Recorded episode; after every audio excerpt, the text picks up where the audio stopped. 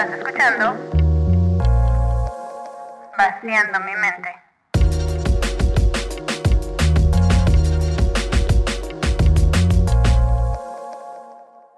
Hola, bienvenidos a el primer episodio del Spooky Season. Como es octubre, tenemos hoy a una invitada. Hola, que soy es su mi hermana. hermana, Natalia. Preséntate, Natalia. Hola, soy Natalia, Bien. 19 años. Excelente. color verde, know. Eh, pues hoy vamos a hablar sobre unas historias de terror por motivo de Halloween y el mes de octubre. Así que espero no hayas escuchado estas historias y si no, pues haz como que no las has escuchado. Ok. La, la verdad, estos estas historias son sacadas de episodios de BuzzFeed Unsolved. No sé si los han visto, están en YouTube. Son varios episodios y ya tienen un buen y todavía están sacando. Son historias de True Crime y de Supernatural. ¿Siguen sacando? Sí, Wow. sí. son buenos, ¿verdad? ¿Lo has visto alguno? Sí, sí, son buenos. Muy bien. Pues estos, la verdad, son sacados de ahí, así que les doy crédito completamente, pero... Pues este primero es la historia de The Sally House. Construida entre 1867 y 1871, esta casa ha tenido tres muertos de entre sus muros. Michael Finney en 1880 1872, William True en 1918 y Agnes True en 1939. Pero fue hasta la década de los 90 cuando Deborah y Tony Pickerman se movieron, que se mudaron ahí y reportaron actividad paranormal. Ellos se mudaron el 31 de diciembre de 1992. Fecha extraña para cambiarte de casa, ¿no? Déjate eso, como porque tenemos, o sea, la casa lleva ahí 100 años, ¿no? O sea, debe ser un vejestorio. Pues tal vez las acaban de remodelar, no sé. Continuamos. Las luces de su casa se a- atenuaban, su perro ladraba constantemente en la entrada de la guardería y su bebé recién nacido se despertaba a cada hora como si alguien estuviera jugando con él, afirmó Deborah.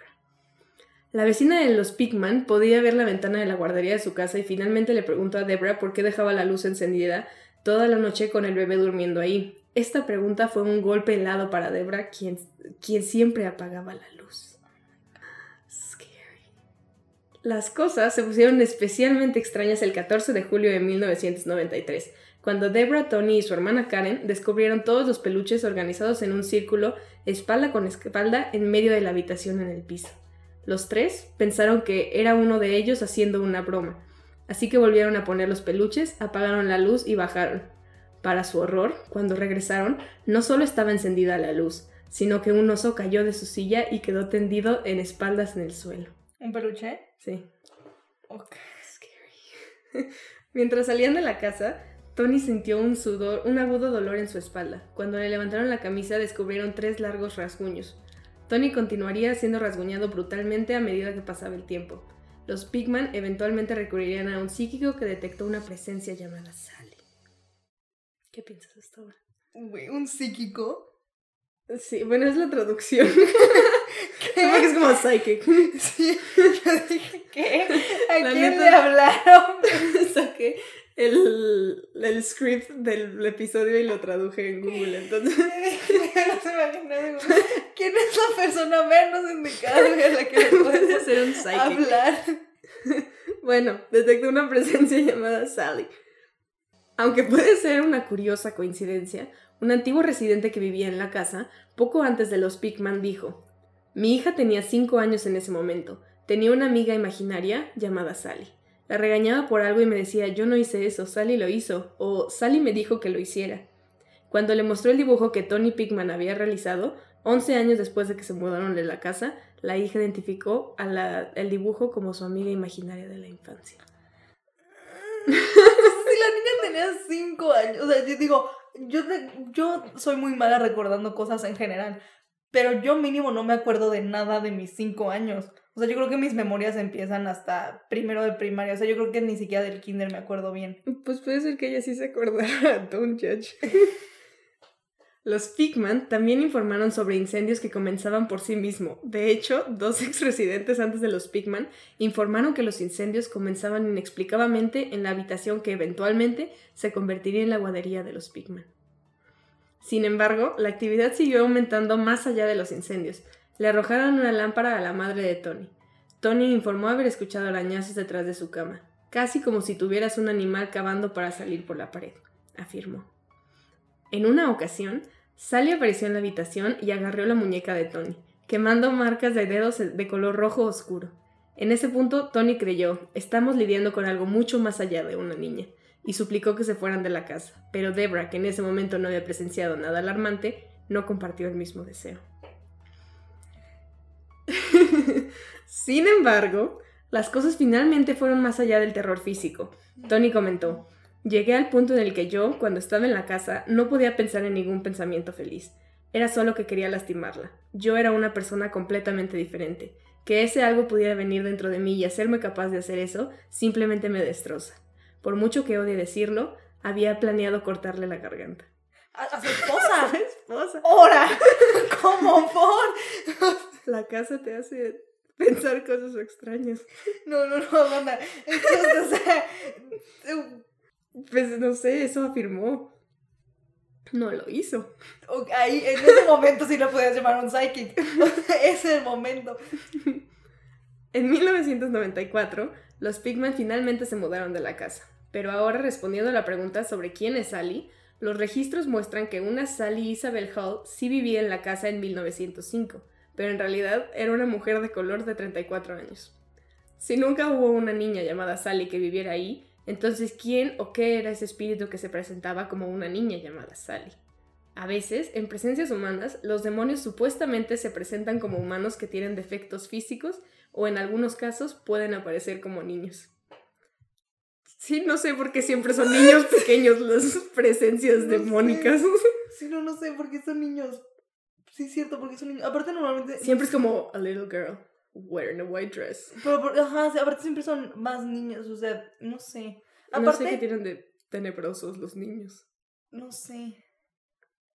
Más bien yo creo que no tienen nada de cerebro, o sea, no, no te deberían dar miedo y por eso los ponen, porque es como, o sea, diferente a lo que esperas. O sea, como que podrías pensar de, ay, un niño chiquito no me va a hacer nada, pero... mm. Pero lo que realmente sugiere la presencia de un demonio es algo que ocurrió en el sótano mucho después de que los Pigman salieron de la casa. Una inquilina, su esposo y sus hijos se mudaron a la casa y no reportaron ninguna actividad paranormal, pero en una visita sorpresa del propietario descubrió en el sótano un gran pentagrama en el suelo, un altar y una túnica negra.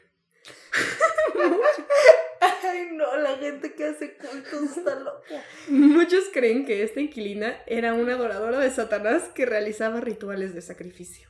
Hasta el día de hoy hay una marca negra en el piso donde se llevaron a cabo los supuestos rituales. En consecuencia, muchos creen que el demonio vive en el sótano, específicamente en el, agujero de la pared trasera. Tiempo después, un residente describió despertarse con un grotesco y demacrado individuo de aspecto muerto. Muerto. Arruiné toda la cita. Aguanta. Espera, estoy. Espera, no solo, acosa- no solo acostado junto a él, sino mirándolo.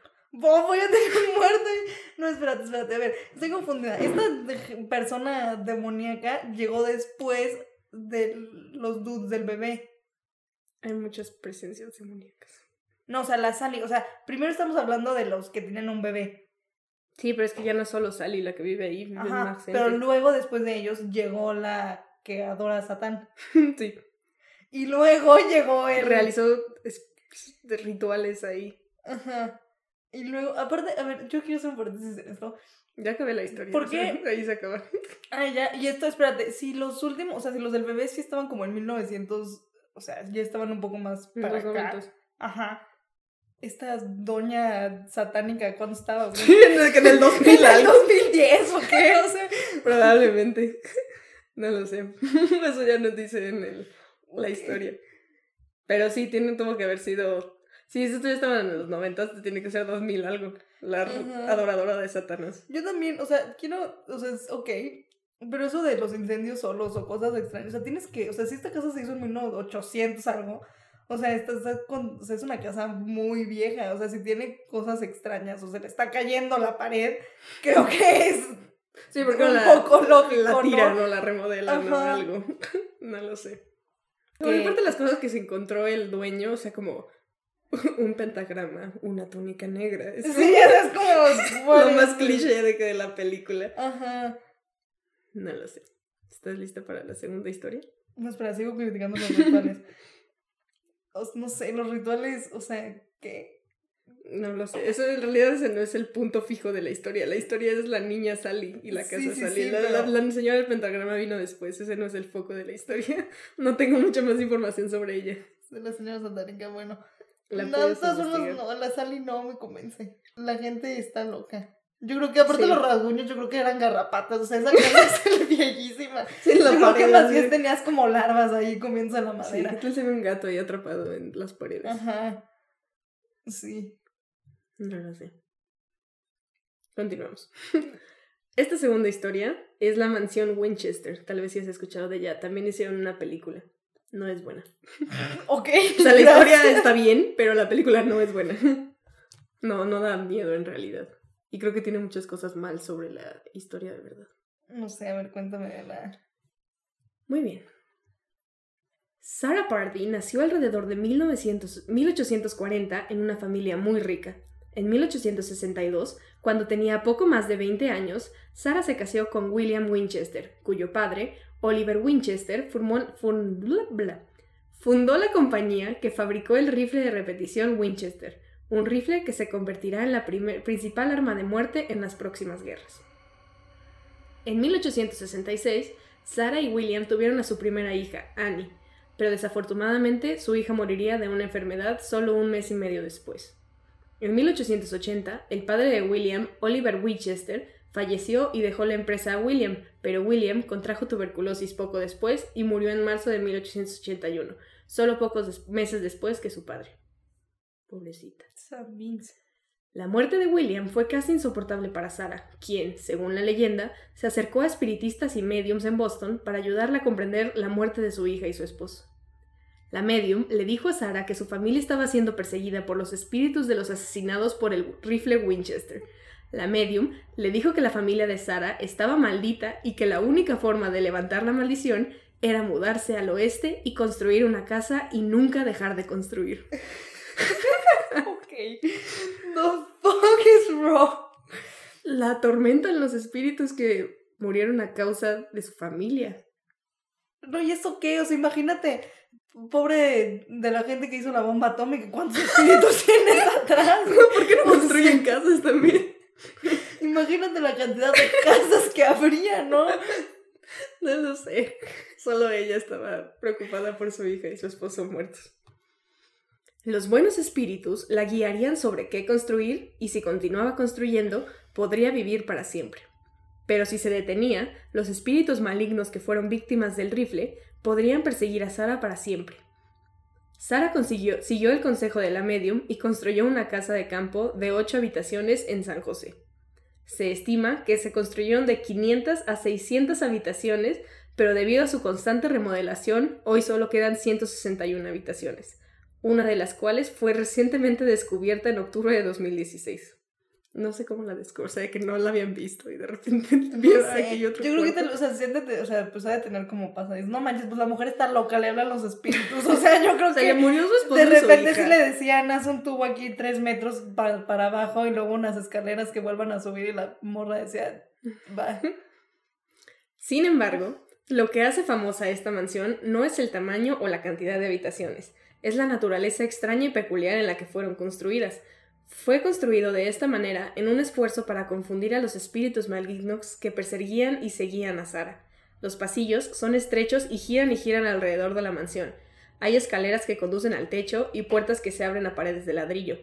En un caso, una puerta conocida como la puerta a ninguna parte se abre a una caída en el exterior de la casa desde el segundo piso. O sea, si la abres, Te quedas estás en el segundo piso, pues te caes. Una teoría explica que algunos aspectos inconclusos de la casa es la artritis de Azara que la afectó al final de su vida. Una área llamada la sala de los incendios es un pasillo lleno de chimeneas. Su propósito quizás sea ayudar la artritis, artritis de Sara. Esto podría proporcionar una razón para la escalera sin terminar, ya que posiblemente no vio ninguna razón para completarla. Otra teoría proviene de la historiadora Mary Jo Ignofo, vamos a llamarla Mary Mary Jo, quien investigó a Sarah Winchester. Ella cree que Sarah se dedicaba a la construcción porque le interesaba la arquitectura. Las propias cartas de Sara revelan que la construcción se detuvo por meses, a pesar de lo que sugiere la leyenda. También explica el estado inacabado de las habitaciones como resultado de un terremoto en 1906 que causó daños a la casa con la teoría de que Sara simplemente cerró esa área de la casa en lugar de intentar reparar. Puede ser. Pues sí. Sabe Si se echó, mm, mm, ¿cuántas habitaciones? como 600. O sea, el dinero se te tenía que acabar en algún punto, no, ¿no? pues era rica, tenía, imagínate cuántos O sea, se sí, pero yo creo que también, o sea, o sea, si nadie sabe bien qué rollo, pues tuvo que contratar a diferentes arquitectos, ¿sabes? No creo que contratar al mismo para que le fuera construyendo cada tontería que se le ocurría ponerle a su casa. Entonces yo creo que algunos decían, no, esta vieja está loca y como que Esta lo dejaban ahí sin esta terminar, ¿no? habitación De que me termina, voy a entonces. morir aquí. Mm, pues. Y la dejaban colgada con el trabajo, ¿no? Y por eso, pues, el ya no terminaban los cuartos. Una sala que es particularmente importante es la sala llamada Sala Azul o la sala de sesiones espiritistas, una habitación donde Sara supuestamente se comunicaba con los buenos espíritus todas las noches para conseguir una guía. La habitación tiene tres entradas y una puerta que es como una trampilla que se abre a la cocina. Y como era de esperar, esta es una de las salas más activas de la casa, con informes de música de órgano que se escucha, puntos fríos y personas que experimentan mareos. Ah, porque ahora la casa es como Museo, un museo, puedes sí. ir ahí y ver la casa. Hay reportes de escuchar a personas respirando, pasos, escuchar tornillos que se desenroscan y caen al piso, apariciones de sirvientes de cuerpo entero con el espíritu más famoso siendo la propia Sara que se ve a menudo en su dormitorio. Uno de los lugares más activos es el sótano, donde los huéspedes y trabajadores a menudo afirmaban ver el fantasma de un cuidador llamado Clyde, empujando una carretilla. Según los informes, Sara lleva un velo oscuro en casi todo momento para enmascarar su apariencia, y en 1922 murió a la edad de 83 años. No, pues sí vivió Vivió un buen rato construyendo tonterías, ¿no? y Gastándose su dinero, lo tenía, ¿no? Así que cada quien hace lo que quiere. Weird bitch.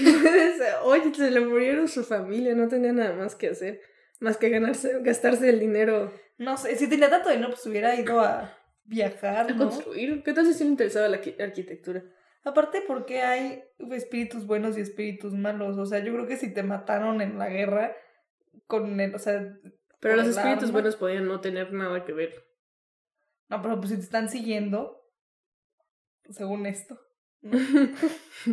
Pero tal vez los buenos solo la querían ayudar. No tienen nada que ver con el rifle y solo son buenos. Solo está embrujada la Sí, mujer. la quieren ayudar. Lo que es, sí, es raro. Es- o sea, porque los cuartos no llevan a ningún lado. Eso es lo que está extraño.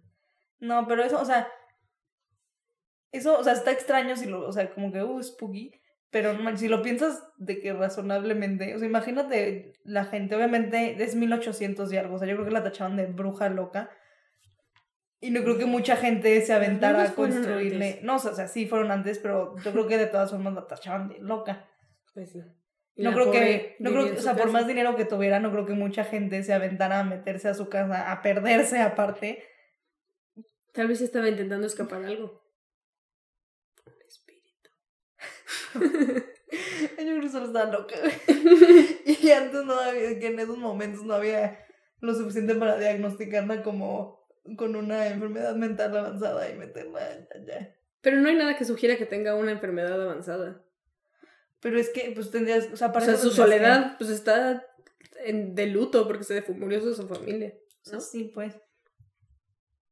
Dejemos a la pobre Sara descansar en paz, construyendo a lo loco. Esta última historia. la Espérate, espérate. Es esta la casa que se supone que la miden los cuartos por afuera y miden de que 30. O sea, 30 metros, no para decirte una tontería. Y por adentro miden 35. Mm, no. No sé de qué casa hablas. Esta sé que, o sea, existe y ahora es como un museo. Es que hay una casa que según yo, o sea, no sé si es esta, pero también tenía como esas peculiaridades de que no, o sea, las medidas de afuera no encajaban con las de adentro. O el eco, o sea, el eco que normalmente se debería escuchar por la teoría del sonido rebotaba diferente. Shit. Mm, no lo sé. Tal vez sea otra. Creo que es otra casa. O sea, de esta no se reportan ningún tipo de anomalías dentro de las habitaciones. Arquitectónicas, vaya. Sí, solamente que las puertas llegan a ningún lado y... O sea, abres una puerta y hay una Ajá. pared de ladrillos. Sí que no tienen sentido. Ajá, pero no, no que digas así como. Ajá, o sea que las medidas no cuadren, pues. No. Lo- o sea, lo más es que se supone que hay espíritus. O sea, que ves espíritus de los que trabajaban ahí. Y a Sara, obviamente, en su cuarto. Pobre Sara, chile rip. Qué feo gastarse tu Pues fortuna así. Pues no le quedaba de otra, estaba muy triste. Bueno, continuando con la última historia. Y la más tenebrosa de todas. Porque este es el exorcismo de Annalise Michelle, la cual inspiró la película de El exorcismo de Emily Rose. ¿Eso sí lo has visto? Sí. Yo no. ¿No has visto el exorcista? no, el exorcismo sí, pero el exorcismo de Emily Rose no. Creo que yo sí. Mm, yo no. Porque es que antes me daban mucho miedo las películas de miedo. Ahora estoy superando ese miedo, pero... ¿Te dan miedo las películas? O de miedo? sea, si no te dan miedo las películas Es que de miedo, malas, para ¿no? eso son. O sea, es que entiendo que te dan miedo los jump scares, pero hace mucho, mucho que no veo una película que me asuste por la trama. Es que ya llegué a un punto que dije como... Es una película. No. Entonces como que ahí dije, pues, pues ya. Entonces ahora ya no me da tanto miedo, pero... O sea, tuve una etapa que sí odiaba las películas de miedo. Dentro de esa etapa salió el exorcismo de Emily Rose y por eso no la vi. Pero bueno, te cuento la historia. Nacida en 1952 en la pequeña ciudad de... ¿Quieres intentar leer el nombre de la ciudad? A la madre. Klin- Klinkenberg, en Barberia. Sí es Klinkenberg, ¿no?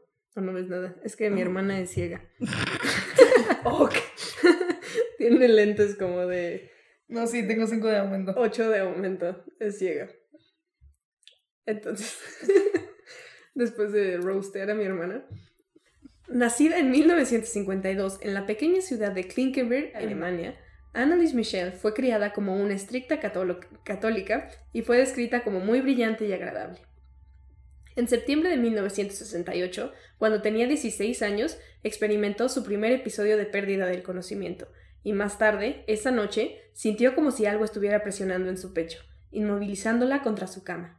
Once meses después, en agosto de 1969, ocurrió un evento similar, y su madre la llevó con el doctor Vogt, un neurólogo, y el doctor Lucy, a quien le examinó e incluso le hizo un electro... Wait, ¿un urólogo? Neurólogo. Dije, "Ay, ¿qué? ¿Por qué? ¿Por?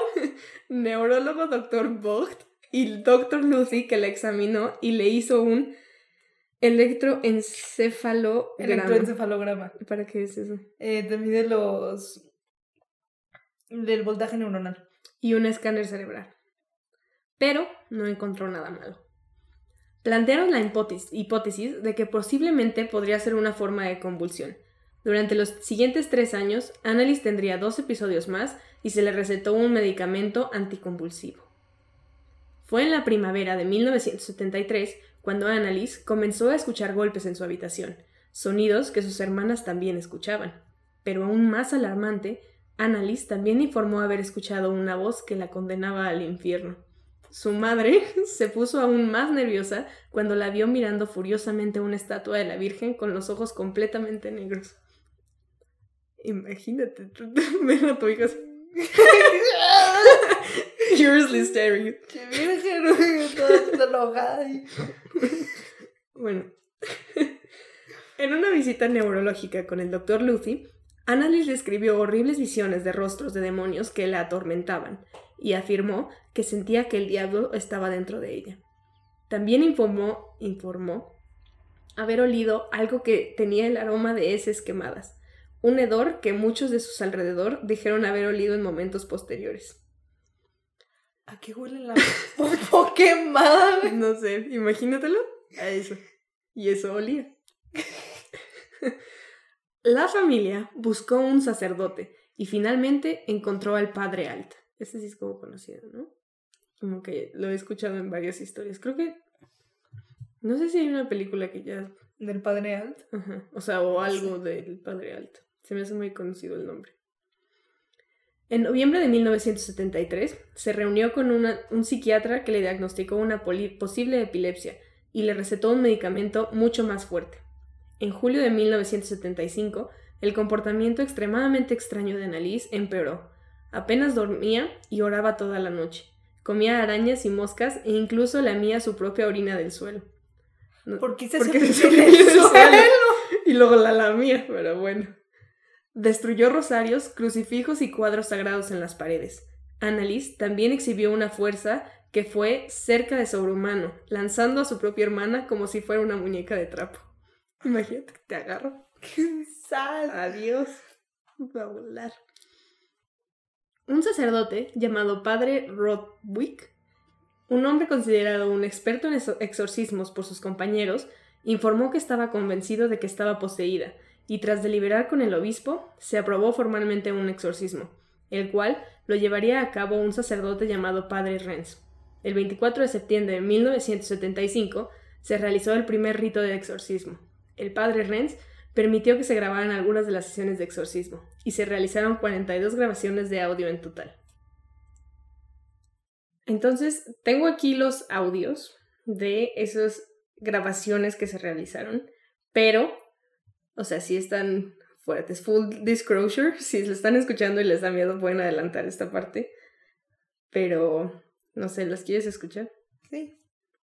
O sea, están en alemán, entonces pues no, no vas a entender mucho de lo que está diciendo, pero la voz es lo que dices, no parece una niña de 16 años, ¿sabes?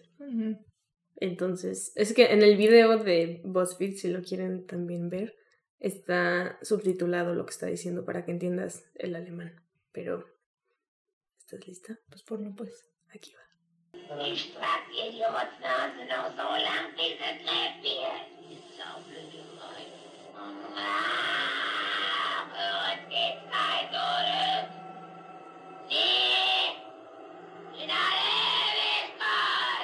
Entonces, ok, ese es un pequeño pedazo del audio.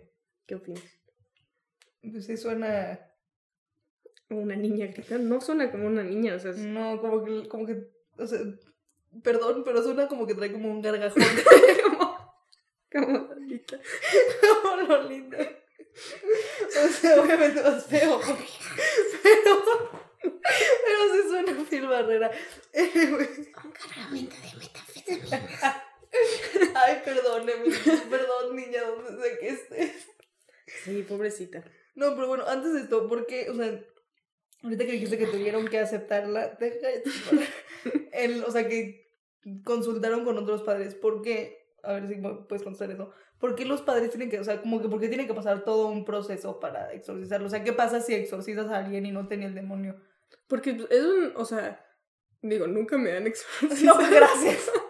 Pero es una experiencia muy traumática, o sea, sí, o sea, supongo que sí necesitas la aprobación de mm, varias, o sea, no puede nada más uno decir como que ah, estés poseída, te voy a exorcizar, ¿sabes? O sea, supongo que sí necesitas como que varias gente, o varias gentes, varias personas lo aprueben y digan como, o sea, sí puede ser una posesión, sí hay que hacer un exorcismo, ¿no? O sea, en realidad sea, no sé sí, muchos exorcismos. Pero pero, siempre llegan like, como bien tarde, o sea, ya que se tragó las mil arañas la niña, o sea, como que... Pues si ya tienes que probar que sí está o sea, poseída. sí, pero ¿cuál es el riesgo o por qué no se avienta, o sea, por qué no se avientan a hacerlo más fácil? O sea, si hay un riesgo para la persona aparte de que No, porque te aparte no es como que cualquier padre lo pueda hacer. Según yo, o sea, hay padres que se dedican a eso. ¿No? Esos son como de la, o sea, como en la medicina los raros son los, los que estudian psiquiatría, los raros de los padres. O sea, según yo sí, o sea, hay padres que, o sea, porque es, tienes que saber mucho. Sí, su- supongo que sí es una rama, no sé.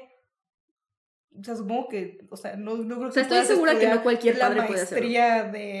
no creo que se llamen maestrías, pero... Me voy a hacer padre con especialidad en. Oye, ¿vas a hacer maestría? No, yo ya sé de los jesuitas.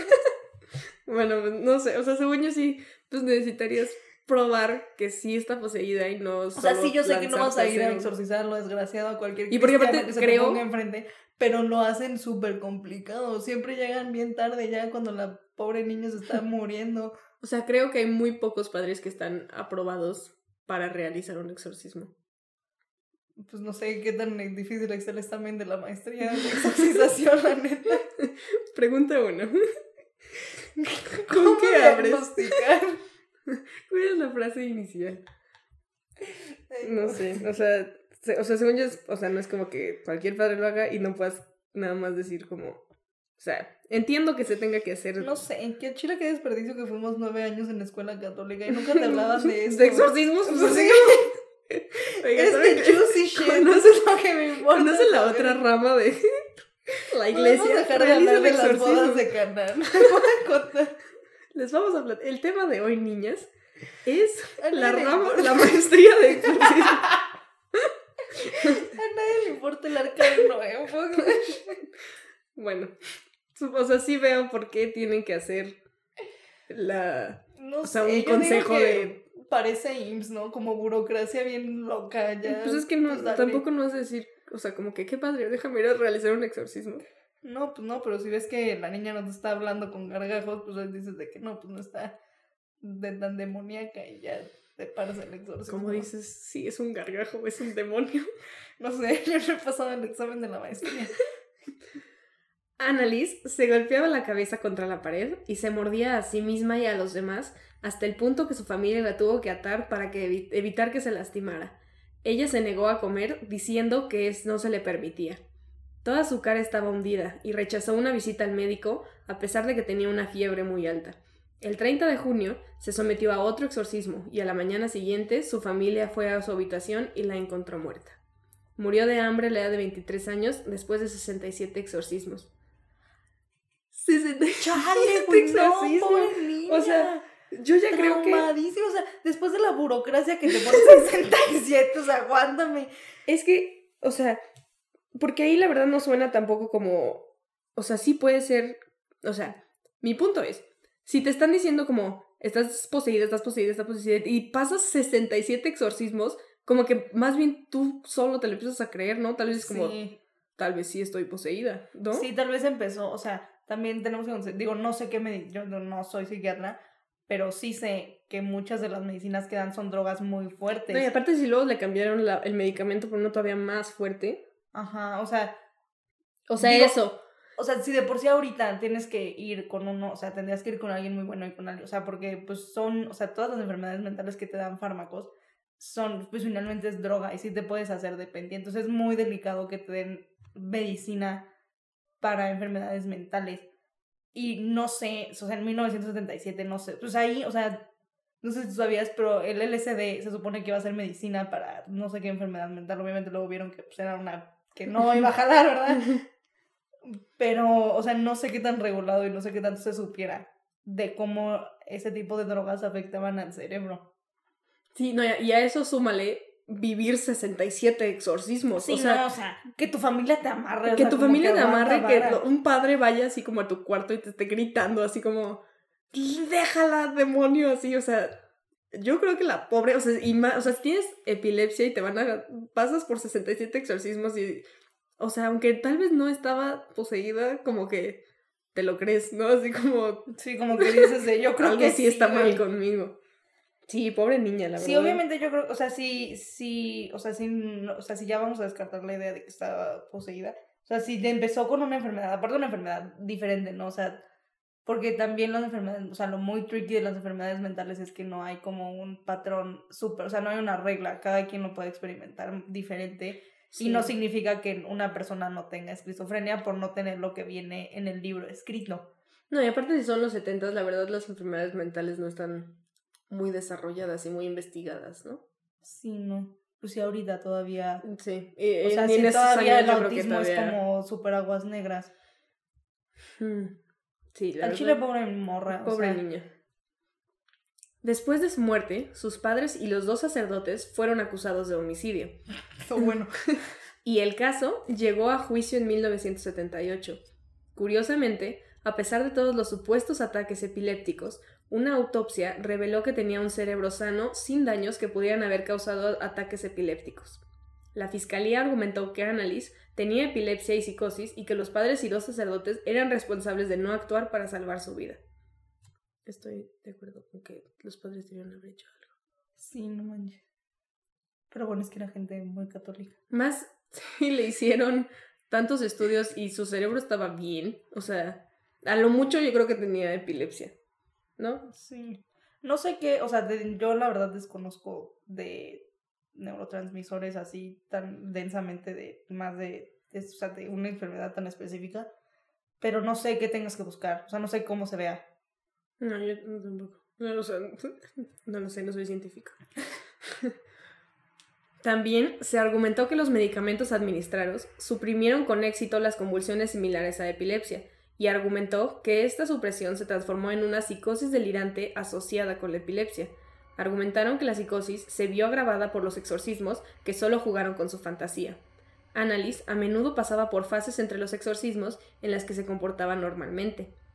A pesar de que se comportaría como una persona poseída durante los exorcismos, no está claro si las convulsiones similares a la epilepsia se detuvieron con medicamentos o si realmente se detuvieron por sí solas. El tribunal declaró que Annalise no podía de tomar decisiones por sí misma y debería haberse visto obligada a someterse a detención médica. Sí, o sea, sí, claro que sí, a esa morra la debieron de haber metido en un hospital psiquiátrico. Sí, o sea, aunque ella se negara, Sí, no, o sea, que no si, al estás- si- si comes arañas, perdón, pero no estás en el sano juicio para decidir por ti misma, menos si te chupas tu pipí. Y luego todo lo de, o sea, la fuerza súper humana, o sea, porque también si no, no comía, ¿cómo era capaz de levantar a su hermana y lanzarla? Pero lo de no comer fue hasta después, ¿no? O sea, lo de que le, lo que... Creo que cuando se murió pesaba así como 30 kilos, o sea, no, nada, porque no comía. Y la tenían atada. Sí, no, bueno. Religious people No weird. sé, pero es que tendrían que... O sea, también estaría ve- ver la película para ver si sí hicieron un buen trabajo de... No creo que la película. Es una película. Pero, o sea, ya ahora que conoces la historia, ver la película y ver como más o menos qué hicieron o no. Sí. No sé. Los exorcismos son raros, no son mi cosa de miedo favorita. Preferiría ver una película de otras cosas que de exorcismos. Sí, la verdad, sí. Pero a mí también se me hace raro, o sea, si yo fuera un demonio, que... ¿Qué haría? No, no, no, pero neta, o sea, vienen, o sea, por ejemplo, yo, yo soy un demonio, ¿no? Y digo que ya voy a poseer esta morra. No hice nada, o sea, nada más me terminé ahí muriendo, o sea, no causé, o sea, causé un mal a la familia porque, pues, un duelo, pero no fui peor que una, Que un O sea, asesino que mate que a un alguien. asesino, ajá. O sea, ¿por qué siendo demonio dirías de que de ahí deja y vengo aquí a, a sucumbir A a, esta, a poseer a- tragarme unas arañas A una en el pobre cuerpo niña de la 16 niña? años. O sea, como que O sea, sí hay cosas que o sea, están... si yo fuera un demonio para empezar, mínimo poseería, o sea, no sé, escogería a un target de poder, ¿no? Para, no sé. no, pero sea, igual y no, o sea, es más difícil. No, es que no sé cómo funcionan las posesiones. No sé cómo el demonio escoga. Pero, No, pero, o sea, o sea- tal vez necesitas a alguien vulnerable para poder poseerlo. Pues no sé. O sea, no sé, pero como que yo no le veo el punto. O sea, si yo fuera un demonio. No, y porque que también ¿a, todas qué, las... ¿A qué vengo aquí? A comerme, o sea, como, pues, ¿cuál? A ¿Pa' comerme arañas. Ajá, o sea, nada más para que me graben y ahora, o sea, aparte pues no tiene sentido porque si lo ves desde su punto de vista, pues nada más les das pistas a los padres. Tú ya sabes que no es como que vayas a andar saltando de, de gente en gente. Aparte, si creemos en esto de la religión y te mata, o sea, si terminas de que, no sé, una niña poseída te mata, pues no es tu culpa, o sea, tú finalmente estás libre de pecado, te vas al cielo, no es como que estés cobrando almas o sí. No sé cómo Like? Pero es que ¿Cuál todas- es el propósito de Todas las historias que conocemos, así como de casos de, de exorcismo, los has conocido por películas y la película pues obviamente te lo va a poner como... Sí, pues te tiene que dar O miedo. sea, no he investigado casos de exorcismos más a profundidad como para decirte así funcionan. O en realidad así es un exorcismo en la vida real o, o cosas así. ¿Sabes? Sí, no, no sé. Como que, ¿por qué? ¿O qué? No sé, mi favorita creo que la verdad fue la casa Winchester. La casa Winchester está buena. La, la neta, pobre gente, o sea, qué triste que. haya Creo que muchas pueden ser ahí. relacionadas con enfermedades mentales, no, no diagnosticadas. Sí. Sí, porque aparte, o sea, también hay que considerar que hay una laguna negra muy grande en toda la información de enfermedades mentales. Pues. No, no sé. ¿No sentiste miedo? ¿No estás asustada? No, El estoy confundida. Estoy confundida con la lógica de un demonio. No, sé. ¿Crees en los fantasmas? No. Entonces, ¿qué estás haciendo aquí? No sé, es como, es como la astrología, ya te he explicado mucho eso. Me gusta mucho el tema, se me hace muy interesante, pero no creo en eso. O sea, solo me gusta como. Es que yo también entendí, o sea, mame around. era en el, en el momento que estaba más con miedo de las películas de miedo. No sé, era porque sí pensaba que se me iba a aparecer alguien, pero lo dije, o sea, en realidad, ¿cuántas personas conoces que digan como que yo sí lo vi? O sea, de que morí porque se me apareció un espíritu, o sea, No, aparte, yo siempre he pensado, o sea, ¿por qué me quieren venir a matar a mí, no? Yo Sí, qué he hecho, o sea, ¿qué me van a- o soy sea, una neta, alma y ajá, persona tan ¿para qué insignificante. cobrarían mi alma? Ni dinero tengo, no tengo, ¿qué vas a quitar, güey? No hay Pero la mucho. señora Winchester sí tenía dinero. Sí, sí, pero por ejemplo, esta niña del final, como que, ok, ok. No sé, no sé qué tenía O sea, que. Tal vez solo era vulnerable. Aparte todas las historias de miedo son como viejitas, o sea, no hay nada ya como actual. Porque, y porque ahorita que hay cámaras y hay así como cosas para evidenciarlo, no hay nada. No Suspicious. pegas, o sea. Pues porque cada vez hay más información y pues. Hay, o sea, la gente no entiende que la ausencia de información no significa una afirmación.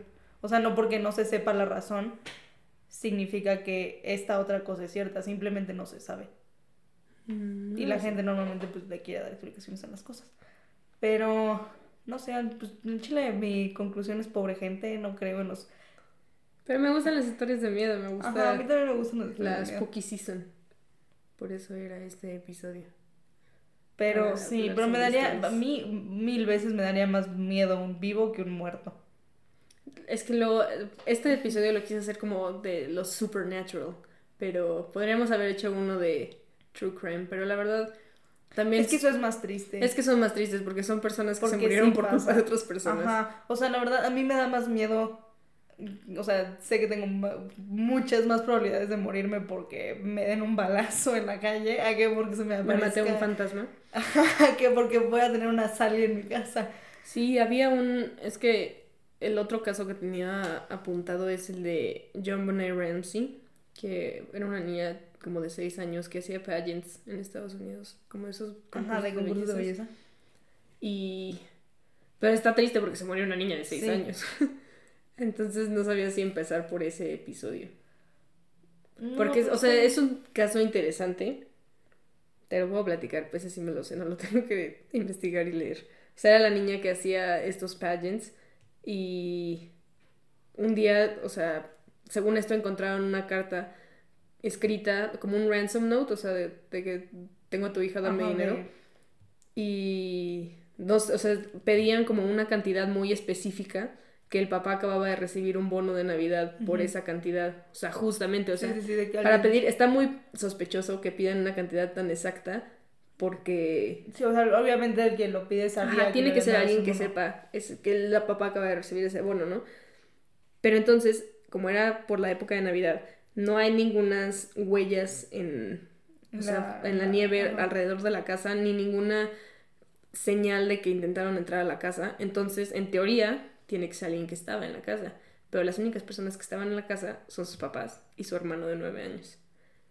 Fueron los papás. Entonces está como mala onda, o sea, porque pues una niña chiquita se murió, la verdad, no es una historia feliz. Pero es muy famosa en Estados Unidos porque pues, o sea, fue como muy Sí, conocida. ¿qué onda? Pues sí. Porque hay muchas, se supone que evidencia que dice que la carta de Ransom fue escrita adentro de la casa con papel y pluma que había dentro de la casa. O sea, tus papás. Pero entonces, el, la teoría, aparte la encontró el papá en el sótano, a la niña así como ahorcada. O sea, de que como strangled. O sea, estaba tirada, pero Ajá. tenía como signos de, de que Sí, murió de que la habían ahorcado. Pero muchos más bien dicen, o sea, el principal sospechoso es el hermano. Y que, o sea, que fue como un accidente y los papás lo intentaron ocultar haciendo la nota y no sé qué. Y, y pero pues que fue el hermano. Y hay muchas entrevistas con el hermano, así como a días después de que pasó eso. Y la, la entrevista es rara, o sea, todas las entrevistas que hay del niño son muy extrañas porque está como bien normal, o sea, le preguntan como, eh, o sea, ¿qué ha cambiado en tu casa después de que pasó esto, no? Y dice como, no, pues mis papás están muy preocupados, pero I'm just going on with my life, you know. O sea, bofo, se murió. si se muere tu hermana, no puedes decir como, ah, pues nada más estoy siguiendo mi vida. Fui al funeral, Sí, en el funeral, de hecho, el niño está sonriendo. O sea, es raro. No, o sea, dicen que tenía como mucha envidia de su ¿De la hermana. hermana? Y entonces, aunque pues haya sido un accidente, pues sí, y los papás como por no culpar al niño, lo... Sí, no. A mí, o sea, yo cuando escucho esas historias nada más me queda, o sea, no sé, no me acuerdo bien de la historia, pero hubo una vez un como profeta gringo extraño que se llevó a un, o sea, que hizo sus seguidores y se los trajo a alguna parte aquí de América Latina y hizo un genocidio así en masa, o sea, neta, le- o sea, se tomaron veneno y se murieron todos los seguidores. Y un buen de gente, ahorita búscalo, o sea, literal como pon genocidio en masa, algo así. O sea, ¿qué me va a salir? No, pero o sea, está de un profeta gringo, o sea, gente loca. o sea, a mí lo que me queda claro es que no, no tienes que tener, para empezar, no tienes que tener esquizofrenia diagnosticada y nada para tener tus morales como muy torcidas. Y hay gente que si habla con la seguridad necesaria, convence a mucha gente Pues de como cosas Hitler. muy locas, ajá. O sea, con la pura seguridad que tenía, pudo convencer a todo un país. Sí, por eso, o sea, por eso no se me haría extraño que la niña esta se haya convencido de que estaba poseída. Ah, pero estás regresando a la niña. Ajá, o sea, Pensé que estabas hablando de John Bonet.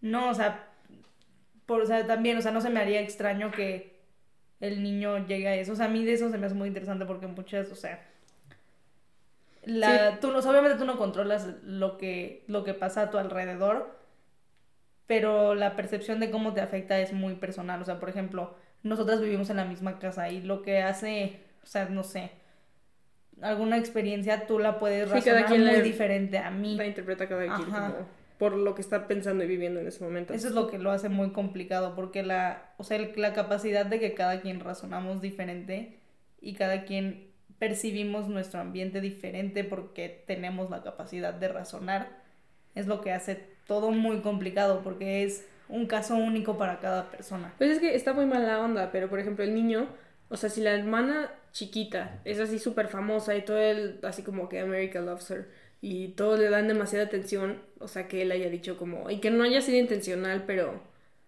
que, o sea, sin querer, pues matas a la hermana porque te enojas con ella y porque... No, pues, o sea, si es un niño chiquito, tal vez no dimensiona, o sea, no entiende no, el claro significado no. de la muerte como tú lo entiendes de que es un proceso de llorar, lo que quieras. O sea, pues el niño tal vez dijo de que, ay, ya me enojé, ya no la quiero. No, y pues aparte en las entrevistas está bien raro porque le preguntan literal así, o sea, eso se me hace raro de las entrevistas así. Es, o sea, literal le preguntan como, ¿mataste a tu hermana? Y dice como, no, pues ve la evidencia.